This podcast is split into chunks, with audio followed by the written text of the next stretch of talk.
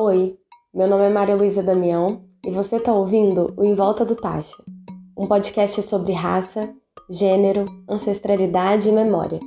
Esse podcast é uma ação realizada com recursos da Lei Federal nº 14.017-20, Lei Aldir Blanc, um incentivo do governo federal que reafirma a importância do setor cultural em tempos de pandemia. Nesse segundo episódio, a gente continua conversando sobre tradições. Eu questiono como elas percebem essa herança hoje e como os ensinamentos aprendidos encontram dificuldades para se manterem nas novas gerações. Eu queria convidá-los a continuar nos ouvindo. É, vamos lá. O que eu queria saber então agora? Além dos doces, o que, que vocês consideram que também aprenderam com essas antepassadas? E aí podem ser as mesmas pessoas que ensinaram os doces, ou outras mulheres da família, outras mulheres aqui da Lapinha, outras mulheres da própria cooperativa, agora que vocês estão, vocês formaram esse grupo, porque eu sei que às vezes alguém aprendeu com a sogra ou com outra pessoa do daqui também, né, com os cursos. Então assim, o que que além dos doces vocês acreditam que que tenham que levam assim de aprendizado, algum ensinamento dessas outras mulheres? Tem mais alguma coisa que vocês acham que vocês carregam assim, além desse ofício? O que eu acho que a gente aprendeu muito é o como receber. A nossa comunidade ela é pequenininha, mas de extensão, mas de coração ela é enorme. A gente recebe muito bem, né, Loura? É. Graças a Deus. Ninguém entra na, nas nossas casas e sai sem tomar um café, sem comer um doce, igual a Adele falou. A gente tem essa, essa qualidade de receber bem, graças a Deus. O povo aqui é humilde, mas sabe receber, graças a Deus. Acho que por isso também a fama, né? É, é. Acho que por isso também é. a fama. As comidas taxadas de comida, é. tudo feijão, macarronada, frango. É. Te, teve época aqui que nós estávamos com 600 quilos de frango limpando ali em cima é. da igreja. 600 quilos. É. Nossa, as nossas festas aqui, religiosas, que são duas tradicionais. É a festa do Divino em São Sebastião e a festa Nacional do Rosário, que é o Congado. Então é nessa faixa. A festa do Divino e São Sebastião, a comida e o doce são vendidos. Mas a festa do Congado é tradicionalmente é doação doação dos moradores e de outros amigos para arrecadar os ingredientes para fazer a comida e doação para os turistas que vêm e as guardas de como que vêm. Então é isso aí, é nessa faixa, 600 quilos de frango, 400, 600. É. Dois anos a gente não fez como manda a tradição por causa da pandemia. Entendeu? Mas a gente não deixou de fazer a missa, procissão com os reis coroados tudo direitinho, mas a comida a gente não serviu por causa de aglomeração, entendeu? A festa do Congado. Agora, a festa do Divino nós fizemos, mas entregamos os marmitex. Quem quis comprar, a gente vendeu com antecedência, tanto a marmitex de comida quanto os doces. A gente vendeu com antecedência e pôs gente para entregar. É, uma coisa que eu acho importante lembrar também que a gente tem as tradições que cerca Minas e que cerca a gente também. É, nas recepções antigamente, é, a bebida que você fosse servir, a cerveja não era acessível. Era batida, que era feito com limão, com a cachaça, era, era feito a caipirinha hoje, né? Então as bebidas que fossem consumir, elas também tinham que ser produzidas por quem estivesse oferecendo aquela festa. Então ela tinha que ter a bebida, que seria um item que fosse é, da época, né? Era caipirinha muito quentão da, da época de que, que é o chá de especiaria com cachaça da, do mês de junho, né? É, as, as que tinha nas festas a cerveja é muito recente, né, Beth? Então, o que, que era feito para servir? Tinha batida, tinha pinga, tinha o quentão, que é também feito por essas mulheres. Então, essas tradições, é, elas foram para a gente uma, uma herança, elas são para a gente uma herança. Então a gente, a gente herdou das nossas mães, das nossas avós, credibilidade, responsabilidade, respeito pela tradição, a força da mulher que sempre foi muito forte. Aqui é, na família nossa, aqui no bairro, tinha parteira, né? Eu nasci de parteira, eu nasci na casa que eu moro ainda. Então. Não já é, ninguém para o hospital, não. É, então, assim, as mulheres, de uma forma. Não estou desmerecendo os homens, mas como ontem foi o Dia Internacional das Mulheres, então ainda vou dar uma pincelada. As mulheres, elas tinham a função desde educar, desde buscar a possibilidade de alimentação no seu entorno, no seu quintal. Se ela quisesse ovo, ela tinha que criar galinha e ia matar frango e tinha que fazer algum bolo. Ela tinha que, é, se tivesse a bebida, era, era dentro dessas possibilidades. Então não tinha essa coisa de buscar pronto. Né? Então, é, tem a dona Bárbara que, e outras que é produtora de licor, que também aproveitando as frutas é, da temporada com a cachaça, né? Era uma forma de ter uma bebida que é fina desde sempre, que é fina até hoje, né?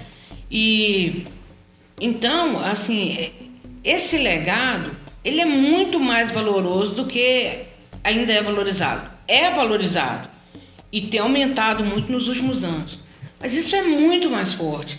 Essas comidas que é feita é, nas, nas festas de folclore, de tradição católica, elas vêm contando uma história, sabe? Então não é, não é só o quentão. É, por exemplo, a amêndoa, que é a amêndoa que tem fora do país, foi adaptado com amendoim, que é nosso, com açúcar e que é uma iguaria, quase, quase ninguém sabe fazer mais, né? A bala, a bala de coco da dona Bárbara. É, não é uma coisa fácil de fazer. Você pode chegar em cozinheiros formados que muitos não sabem as técnicas que essas mulheres têm hoje. Entendeu? Então, assim, ah, tem muita técnica disso e daquilo, mas o que representa mesmo, o que representa o Brasil, o que representa Minas, é essas, essas riquezas que estão dentro das casas.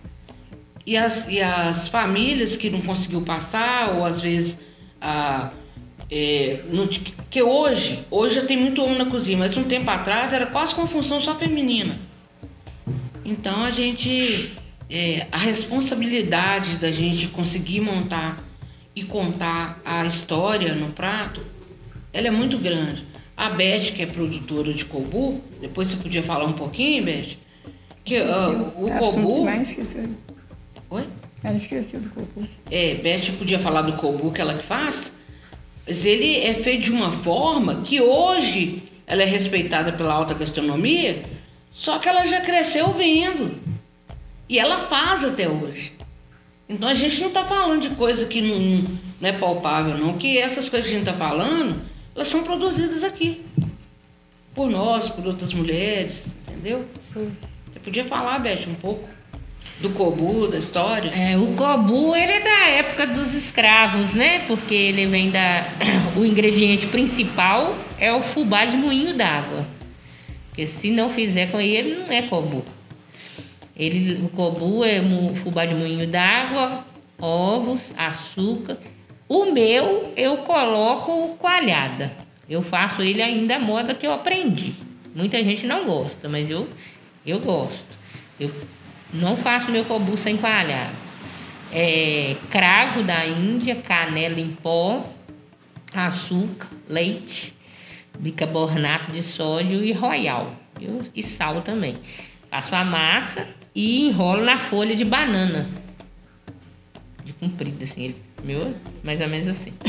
e acho no forno de fogão de lenha. Toda a minha produção é fogão de lenha. E graças a Deus eu tenho uma clientela boa, não posso reclamar. Não. Tudo que eu faço, mas tudo que se faz, eu, eu lembro muito da minha tia que falava comigo, Beth, tudo que você for fazer, você faz com carinho. Carinho e amor. Porque tudo que você fizer, você tem.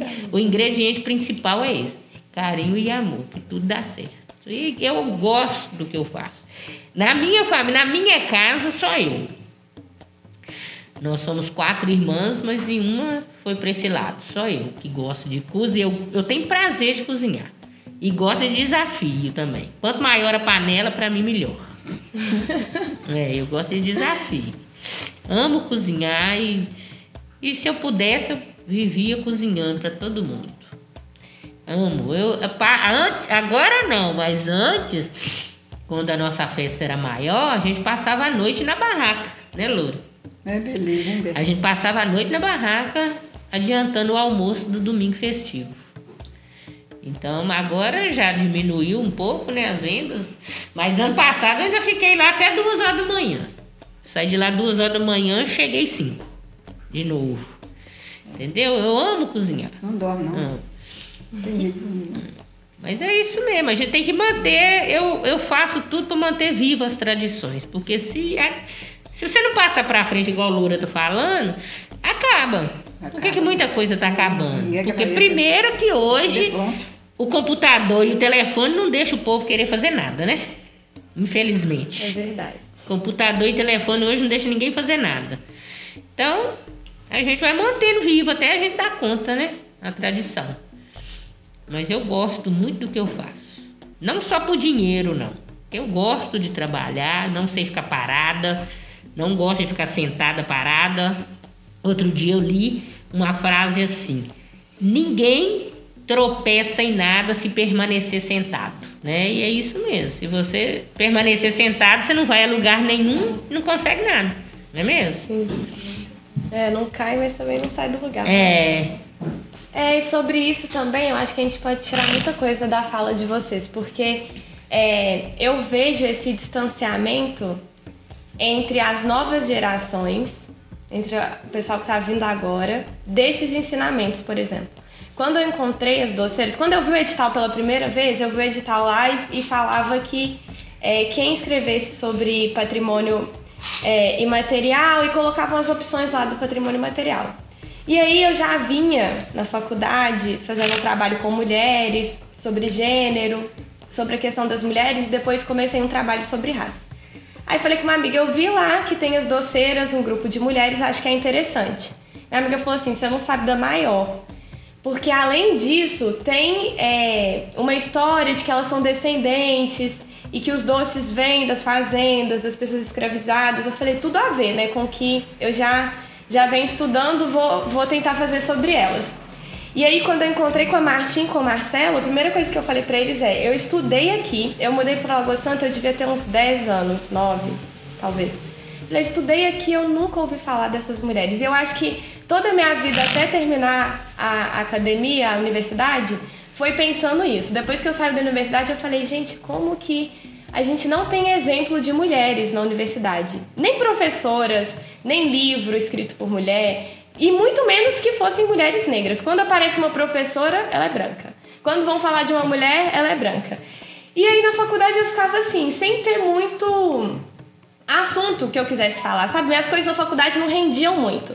E aí quando eu saí da faculdade, eu descobri um monte de autora negra, eu descobri um monte de gente que falava sobre pessoas negras, e eu fui descobrindo, a minha família não tem muito letramento racial, ninguém é, meu pai é negro, a família do meu pai toda é negra, mas a gente nunca conversou sobre ser negro. Sempre foi assim, a gente é negro e pronto, não tem conversa sobre ser negro, não tem falar.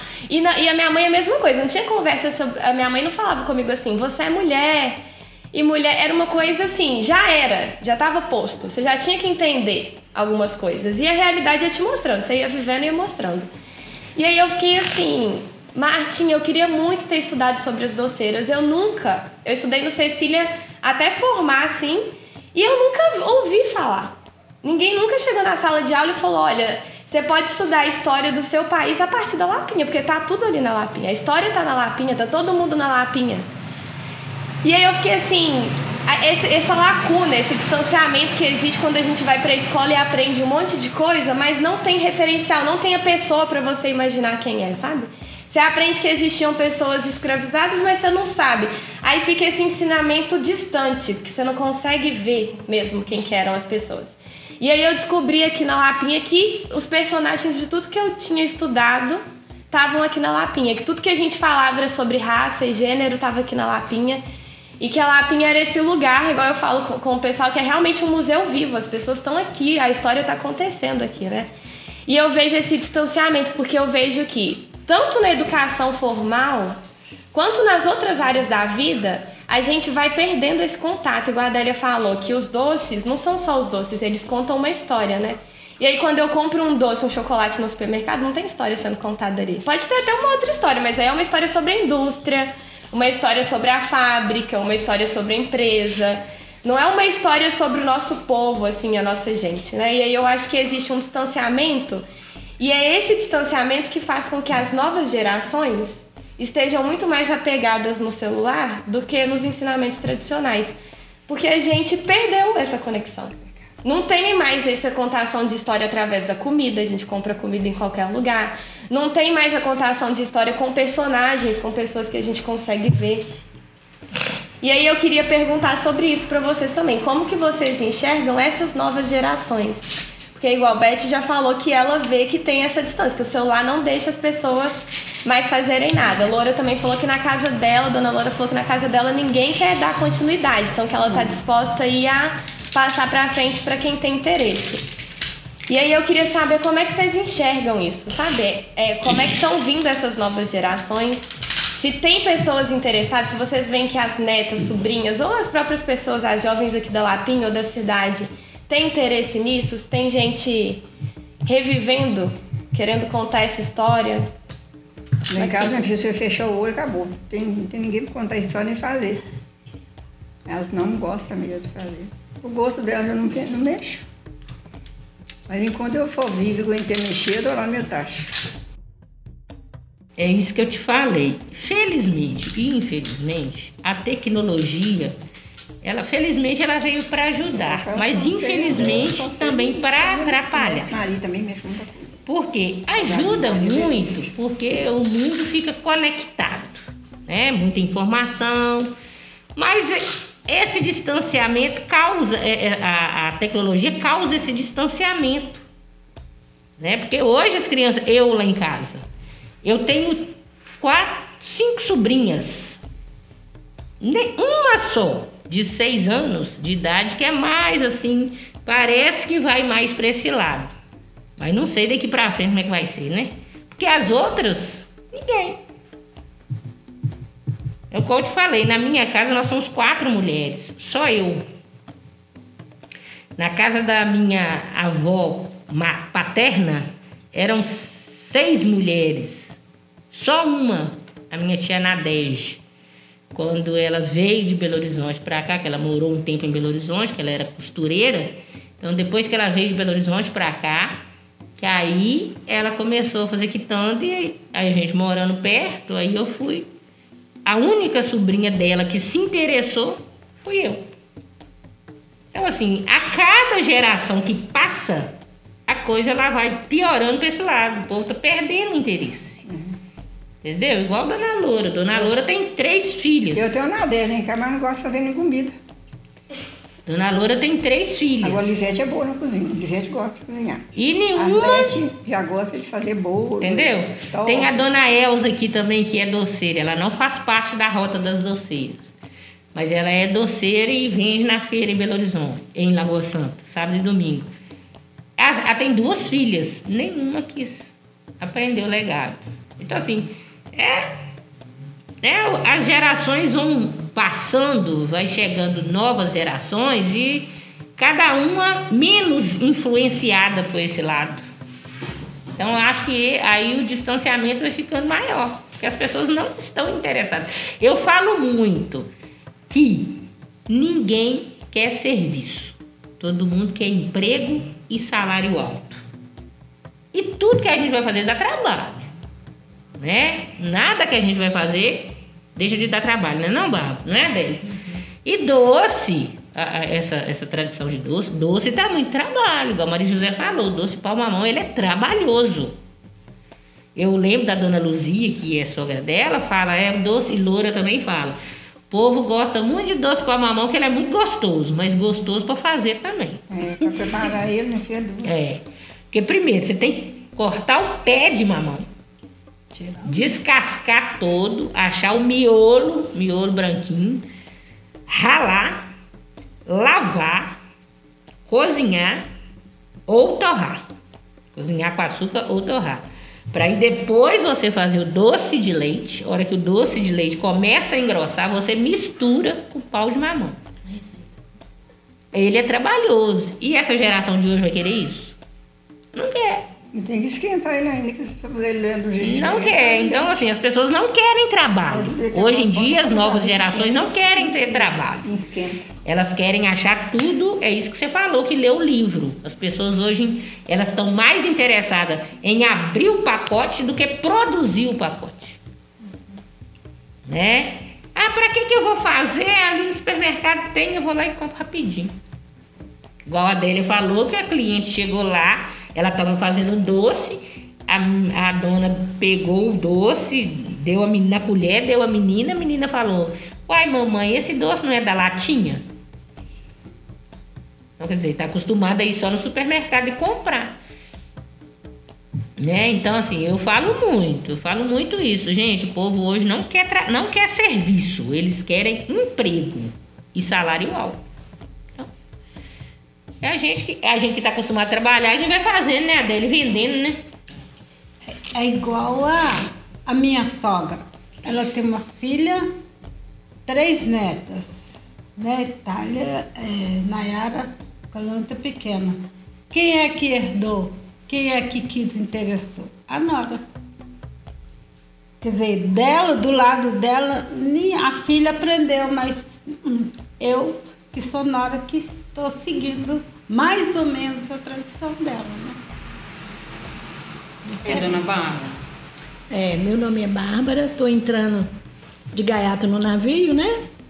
Mas eu queria colocar a minha observação aqui sobre os doces é, em calda, que eu aprendi a fazer doce em calda com a minha mãe. Mas na minha família ninguém é, quer fazer doce em calda. E convido minha filha para vir me ajudar e ela falou assim: de jeito nenhum, isso dá muito trabalho, não quero não. Ofereço para ela comer, saborear, ela assim: de jeito nenhum, mamãe, isso é doce de velho. Só os velhos que comem esses doces aí. Eu gosto é de brigadeiro, é mousse, é sorvete, essas coisas que eu gosto, não quero não. Aí eu vou fazer uma bala delícia, vem me ajudar, minha filha. De jeito nenhum, isso cansa muito, quero não. Então é por aí. E outra coisa, é pesquisar os livros de receitas das nossas mães, mães, avós, né?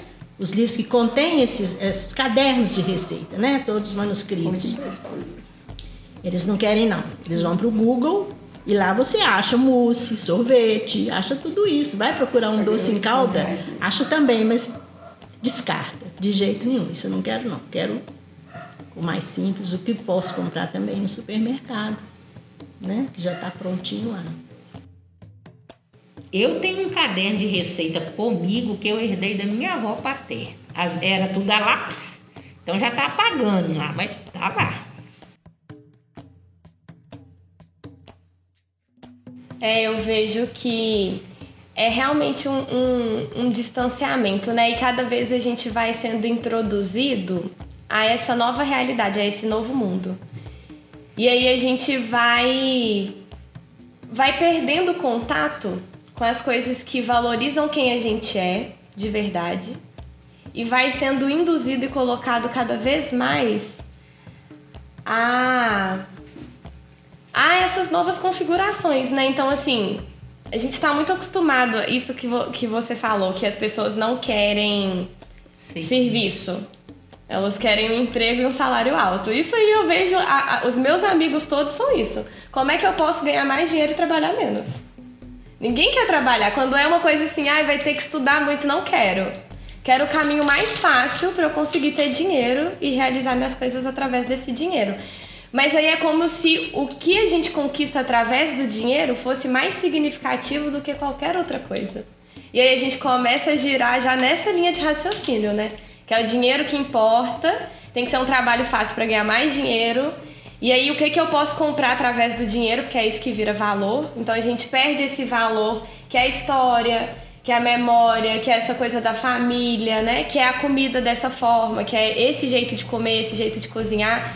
E aí começa a ser introduzido num outro mundo, que é um mundo onde o dinheiro importa, onde tudo que se compra é o que realmente tem valor, onde as pessoas são julgadas pelo tanto de dinheiro que elas têm, elas são valorizadas pelo tanto de dinheiro que elas têm, e o que, que elas fazem através desse dinheiro, né? Então isso é muito. Porque se a gente for analisar igual a gente acabou de fazer, realmente esse distanciamento vai fazendo com que a gente ingresse cada vez mais nessa nova linha de pensamento, que exclui todos esses saberes tradicionais, que exclui toda essa nossa cultura, toda essa nossa história, né?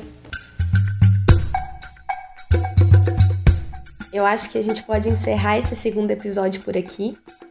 E eu queria comentar todas essas falas, mas eu acho que cabe destaque a uma resposta da Beth quando eu pergunto como que elas enxergam a relação das novas gerações com os doces, com a tradição, com a manutenção desses saberes tradicionais. E a Beth fala que ela enxerga esse distanciamento, já é uma coisa que ela cita lá no início, e ela faz uma relação que eu achei interessantíssima da tecnologia com esse desinteresse das novas gerações como a tecnologia ela faz parte da configuração da nossa nova sociedade, né?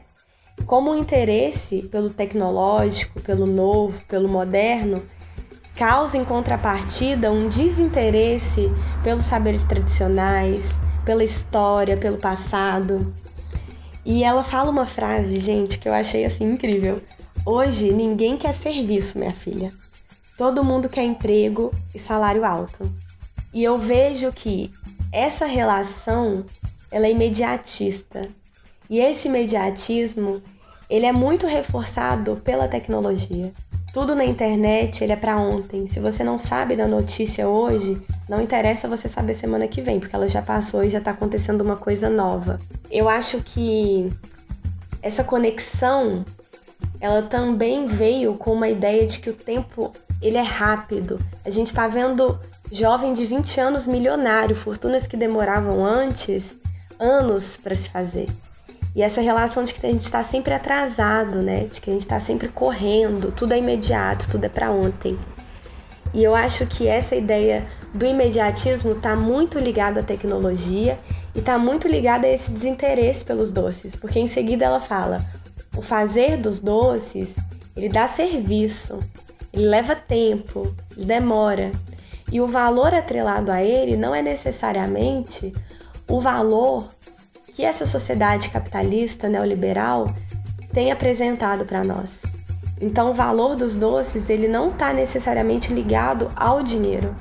É muito mais do que isso. E a gente não está preparado e não é ensinado a enxergar essa perspectiva. Então, assim, achei incrível e espero que vocês também estejam gostando, né? Vamos continuar no próximo episódio. E é isso, vamos encerrar por aqui hoje.